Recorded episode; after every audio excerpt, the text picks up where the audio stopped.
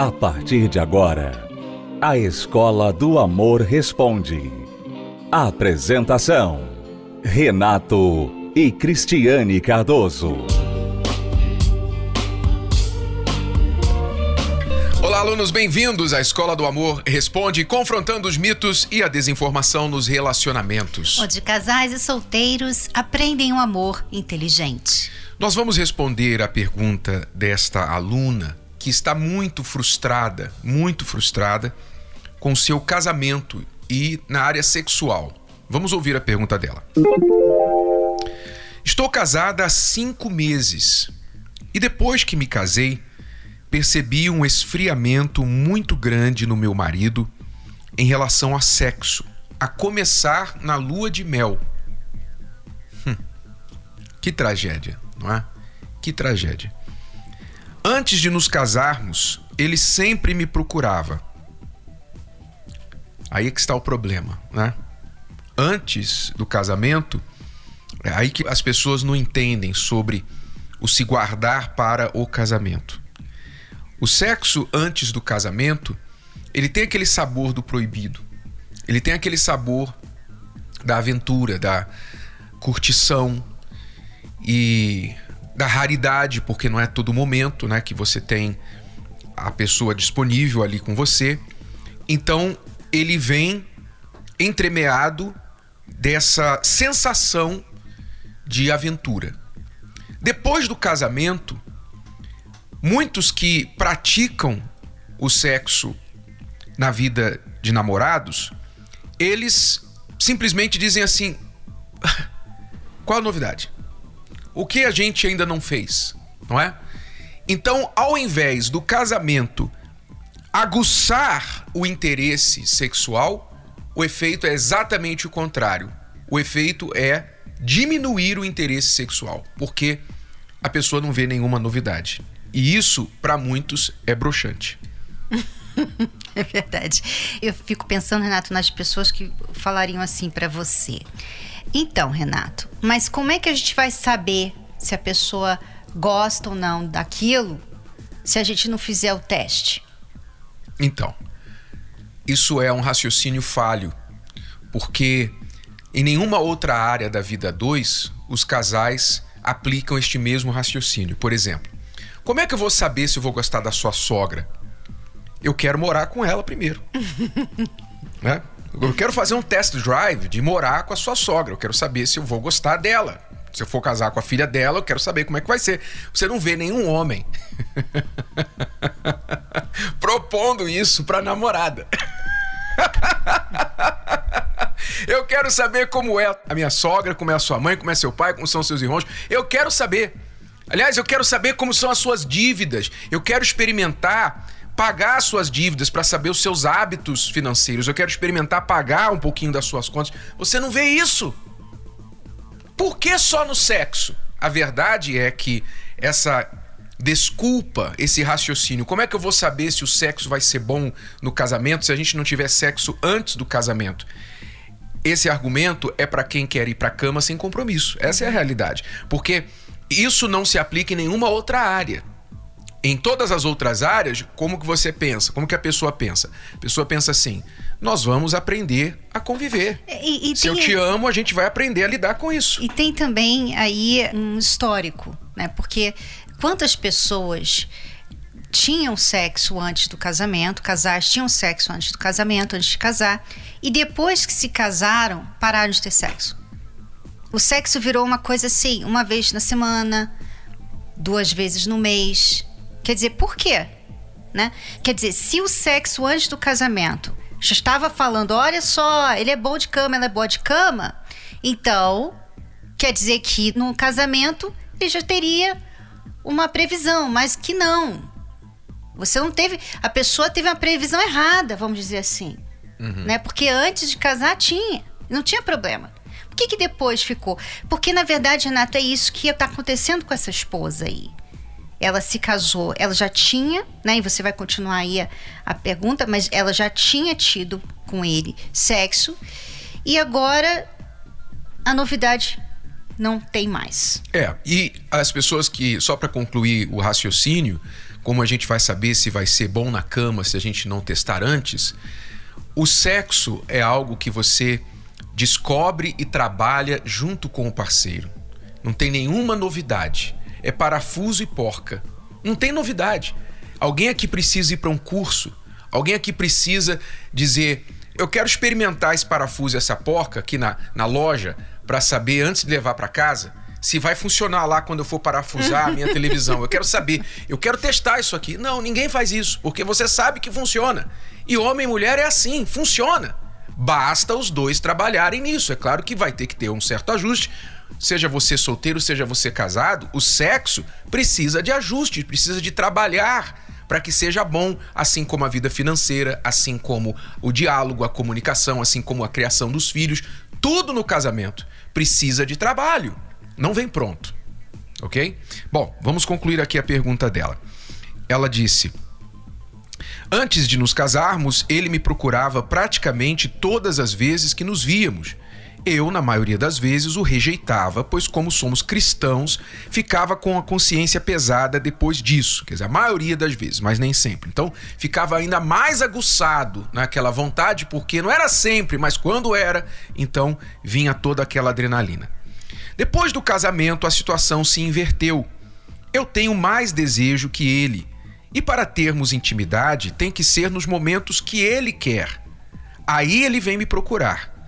Nos momentos que eu quero, na maioria das vezes, ele diz que está cansado ou com sono. Já conversei com ele sobre isso e ele disse que não sabe por que durante o namoro ele sempre estava disposto. Nós já falamos por que aqui. Porque era o proibido.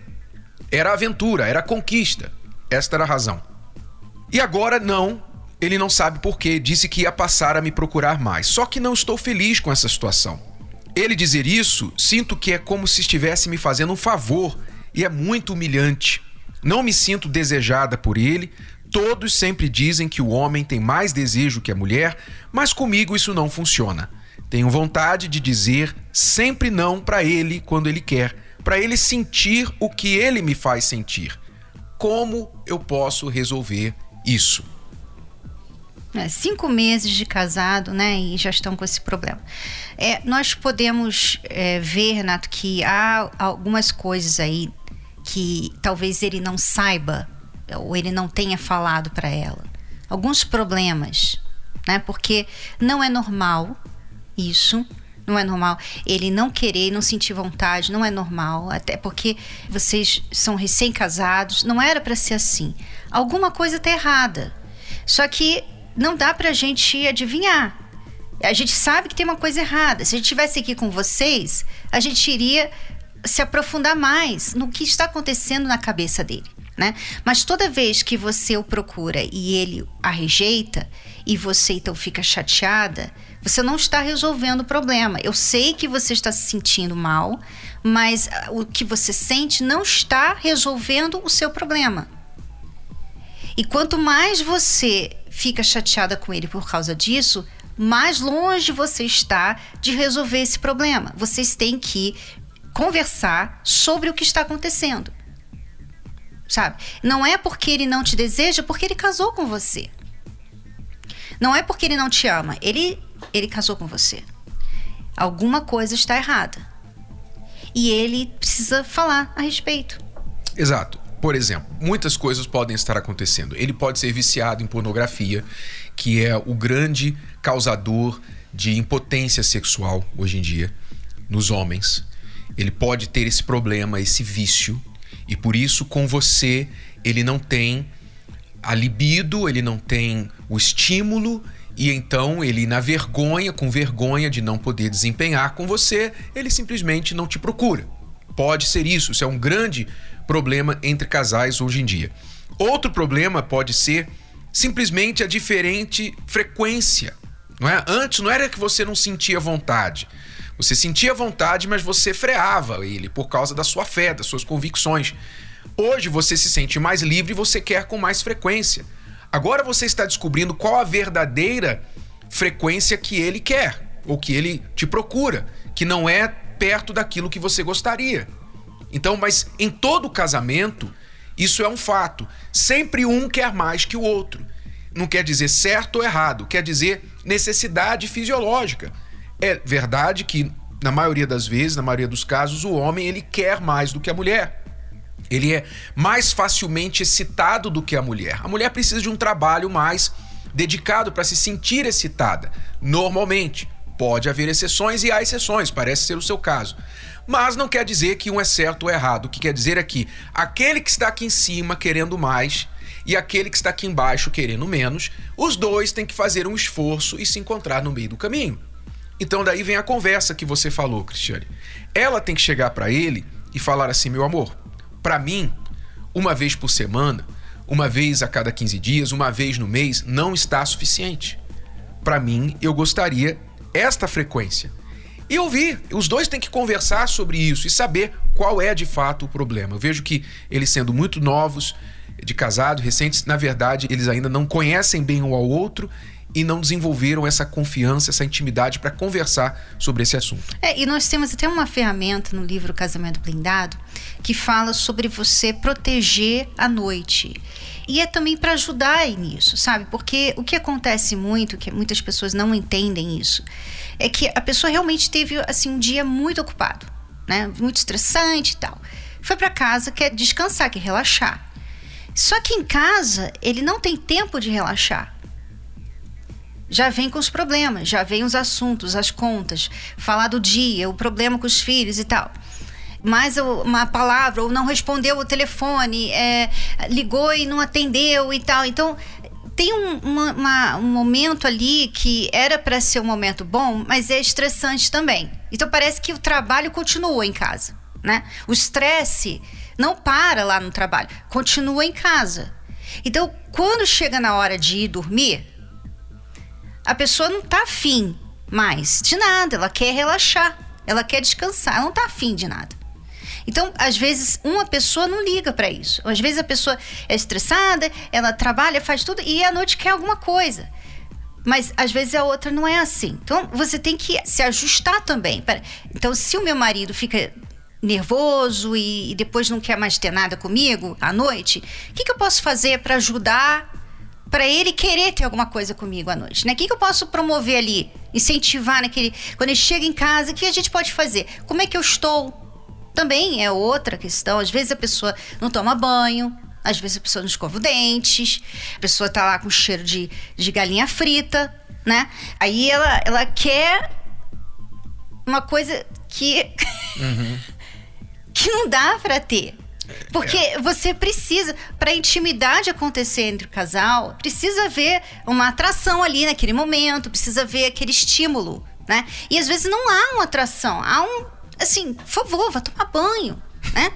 Por favor, arruma seu cabelo, arruma faz alguma coisa. Né? Vai tomar banho, então, eu vejo que muitas pessoas acham, ah, mas se ama. Não, não é bem assim. Na prática, não é bem assim. A gente tem que, que ajudar também, a gente tem que contribuir Assim como a mulher também, ela tem o mesmo problema. Às vezes um homem briga com a mulher, xinga ela e depois quer ter. Não dá.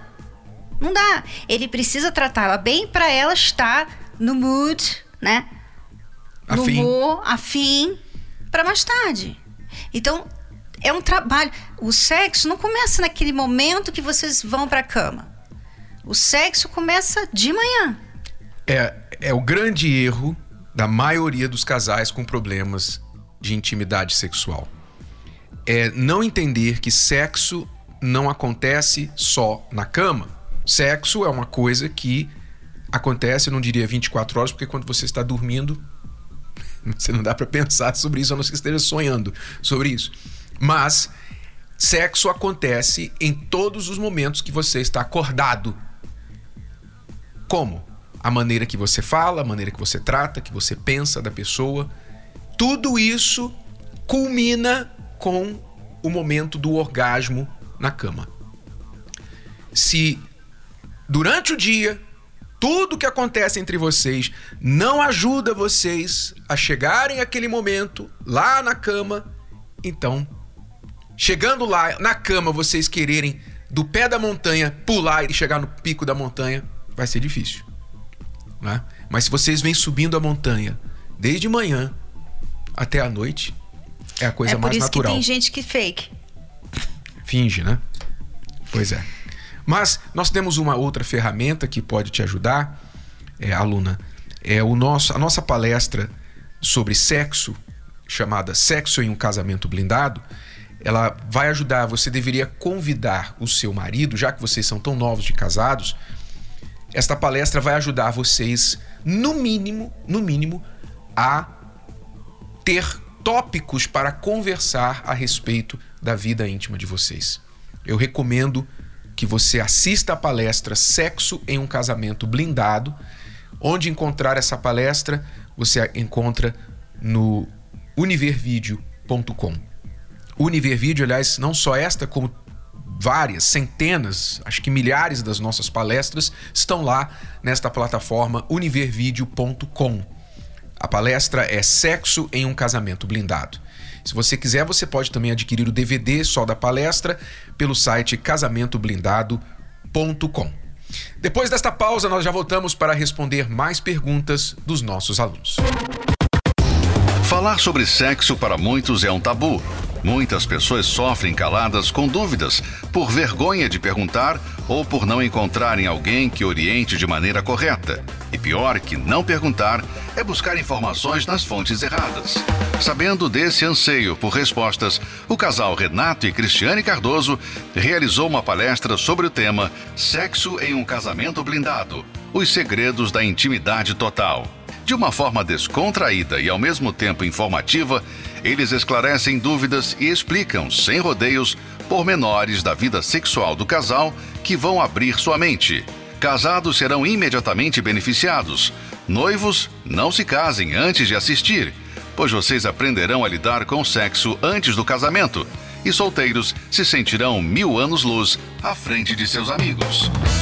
DVD Sexo em um Casamento Blindado. Adquira já o seu. Mais informações acesse arcacenter.com.br ou acesse online através da plataforma Univervídeo. Acesse univervideo.com. univervideo.com. A data para realizar o grande sonho de se casar já está marcada. A celebração dos casamentos para 2021 no Templo de Salomão está com as inscrições abertas. Em 2020, foram 1.378 casais se casando simultaneamente no mundo todo. 2021 é o seu ano. Você que está noivo e deseja se casar ou que já vive junto e quer oficializar essa união perante Deus, se inscreva pelo site universal.org/casamento até o dia 18 de abril. E atenção! Se você ainda não oficializou seu casamento no civil, tem até o dia 20 de maio. A grande cerimônia de casamentos será no dia 3 de junho às 18 horas. Para mais informações, pelo WhatsApp 11 9 4136 7382. Essa é a oportunidade de convidar a Deus para fazer parte da sua união. Você está ouvindo A Escola do Amor Responde, com Renato e Cristiane Cardoso. Então, nesta quinta-feira, 4 de março, nesta quinta-feira, 4 de março, nós vamos tratar daqueles casais que dizem assim: o nosso casamento está ruim, mas eu acho que é normal. Muita gente, Cristiane, está vivendo assim com um casamento péssimo, horrível. Casamento assim, empurrando com a barriga e achando que é normal. Fica desse jeito por quê? Porque não vê outra opção. Por causa dos filhos, por causa da questão financeira, porque às vezes tem preguiça de sair, separar, recomeçar uma outra vida, pensa assim, eu vou com essa idade começar a vida de novo com alguém, com quem? Então, sabe, ruim com ele, pior sem ele, ruim com ela, pior sem ela. Então as pessoas têm um casamento ruim e acham que é normal. E vão empurrando com a barriga aquele casamento. Até que chega um momento que eles não aguentam mais. A coisa estoura. O balde derrama. E aí vem o que é muito pior do que se eles tivessem tentado consertar isso cedo o suficiente. É, e como que você sabe, né? Porque às vezes você não sabe se está ruim. Você nunca teve uma referência em casa. Talvez o que você viu na sua casa você não vê no seu casamento, né? Talvez o, o seu pai ele traía sua mãe ou ele bebia, ficava bêbado e tal. Então você não vê isso. E aí você pensa, bom, pelo menos o meu marido não me trai, pelo menos a minha esposa não bebe. Mas não é só essas coisas, né? Você tem que ver, por exemplo, uma coisa que eu vejo, Renato, que acontece e que muitos casais acham que é normal. E a gente vê isso até nos filmes, né? Assim, quando aparece a esposa ou o marido, ai não, lá vem ele. Como assim, né? Porque toda vez que a gente se vê, porque a gente é feliz no nosso casamento, toda vez que a gente se vê, a gente fica feliz de se ver. A gente fica querendo estar junto. A gente gostaria de estar junto o dia todo. Então, não há essa questão de você é, sentir aliviada ou aliviado quando você chega em casa sua esposa não está. Né? Isso aí é um sinal de que o casamento está ruim. É, vamos dar alguns exemplos aqui do que é um casamento ruim e que não é normal acontecer em um casamento bom, feliz. Então, por exemplo, não é normal você viver sem sexo no casamento, como a nossa primeira aluna, não é? Um sexo saudável e prazeroso para os dois. Não é normal. Não é normal vocês não conseguirem conversar sem brigar. Não é normal vocês terem dificuldade de tratar dos assuntos, ter um diálogo. Não é normal você não saber quanto o teu cônjuge ganha.